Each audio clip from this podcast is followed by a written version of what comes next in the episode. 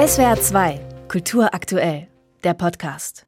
Es sind zwei ganz unterschiedliche siebenbürgische Welten, möchte man sagen, die sich im Schloss Horneck auftun. Im unteren Bereich die traditionellen, eher volkskundlichen Sammlungen zu Trachten und Textilien, zu Landwirtschaft und bäuerlichem Handwerk, zu Liturgie und Glaube. Im oberen Stock präsentiert sich mit der neuen Gemäldegalerie die bürgerliche Welt Siebenbürgens. Das erklärt sich durch die Bewohner des Heimathauses Siebenbürgen, die nach dem Zweiten Weltkrieg nach Schloss Horneck gekommen sind, meint Museumsleiter Markus Lörz. Denn viele der Bewohnerinnen und Bewohner hier im Haus kamen nicht aus dem ländlichen Raum, sondern aus den Städten, gehörten zum Stadtbürgertum, das vor dem Zweiten Weltkrieg in Siebenbürgen durchaus sehr wohlhabend war und hatten das Glück, auch vieles mitnehmen zu können aus ihrer alten Heimat.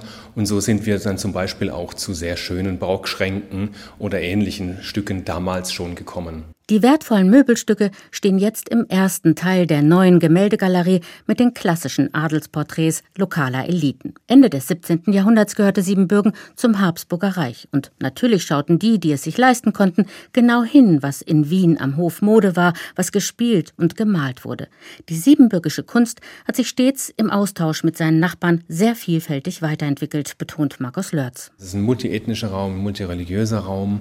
Es ist auch eine wahnsinnig unterschiedliche Landschaft und vielfältige Landschaft und dann eben auch so viele künstlerische Positionen, die, sei es aus dem rumänischen Kontext, aus dem ungarischen oder aus dem deutschen oder aus dem französischen dann inspiriert wurden, dass hier sehr, sehr viel aufeinander trifft und sich dann aber auch ganz neu amalgamiert. Das zeigt vor allem der Bereich klassische Moderne von 1890 bis zum Zweiten Weltkrieg, ein Sammlungsschwerpunkt des Museums.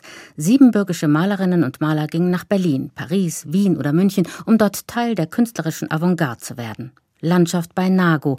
Das Gemälde, 1914 entstanden, hat klare expressionistische Züge. Der Künstler Walter Teutsch kam aus Kronstadt, heute Braschow, über Leipzig nach München, wo er Professor an der Kunstgewerbeschule wurde. Seine Werke wurden später von den Nazis als entartete Kunst diffamiert. Mit düsteren Farben malte sich Hans Eder die traumatischen Erfahrungen des Ersten Weltkriegs von der Seele, der ebenfalls in München lebte, in den 1920er Jahren aber in die Heimat zurückkehrte und zuletzt in Bukarest lebte.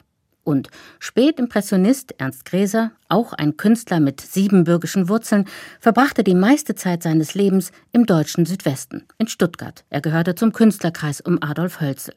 Der Schriftsteller Hermann Hesse war ein Fan seiner Werke. Spannend auch der dritte und letzte Teil der Gemäldesammlung, also die Kunst, die NS-Zeit, Krieg und Diktatur widerspiegelt. Wir beginnen in diesem Bereich mit der Kunst der, ja, für Deutschland würde man sagen, der NS-Zeit. Rumänien war ja auch ein, eine faschistische Diktatur in den 1940er Jahren.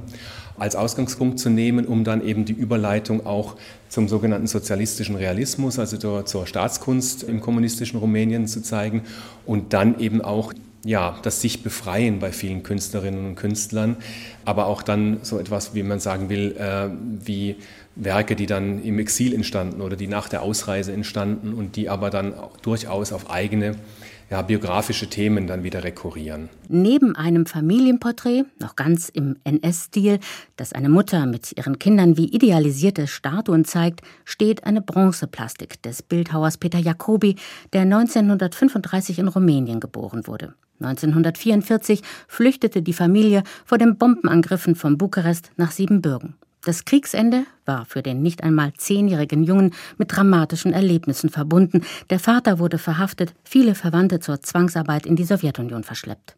Im Juni 1970 konnte Peter Jacobi nach Deutschland auswandern und wurde Professor an der Hochschule für Gestaltung in Pforzheim. In dieser Zeit entstand die Arbeit Fufaika, erklärt der Leiter des Siebenbürgischen Museums Markus Lörz. Fufaika waren die wattierten Jacken, ja nicht nur der Zwangsarbeiter, aber der Arbeiter in der Sowjetunion.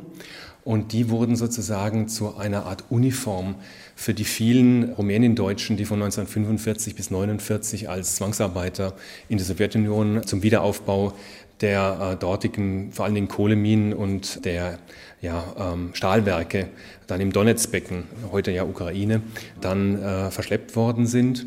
Es hat ja einerseits etwas von einem Grabstein oder von einem Gedenkstein und auf der anderen Seite dann diese Vorderfläche dann, ja, dieses fast haptisch fühlbare, dieser Wattejacke, äh, was er hier in diesen beiden Ansätzen, in diesem Werk dann verbindet. Und wie zum Spott, das sozialistische Heimkehrer-Propagandabild gleich neben der Plastik. Es zeigt wohlgenährte Arbeiter, die nach gelungener Aufbauleistung in der UdSSR nach Siebenbürgen zurückkommen, gekleidet in den typischen Wattejacken, den Fufaikas. Spannend, eindrücklich. Die neue Gemäldegalerie des Siebenbürgischen Museums vermittelt aufschlussreiche Einblicke und sicher auch ganz andere Vorstellungen von siebenbürgischer Kunst. SWR 2 Kultur aktuell. Überall, wo es Podcasts gibt.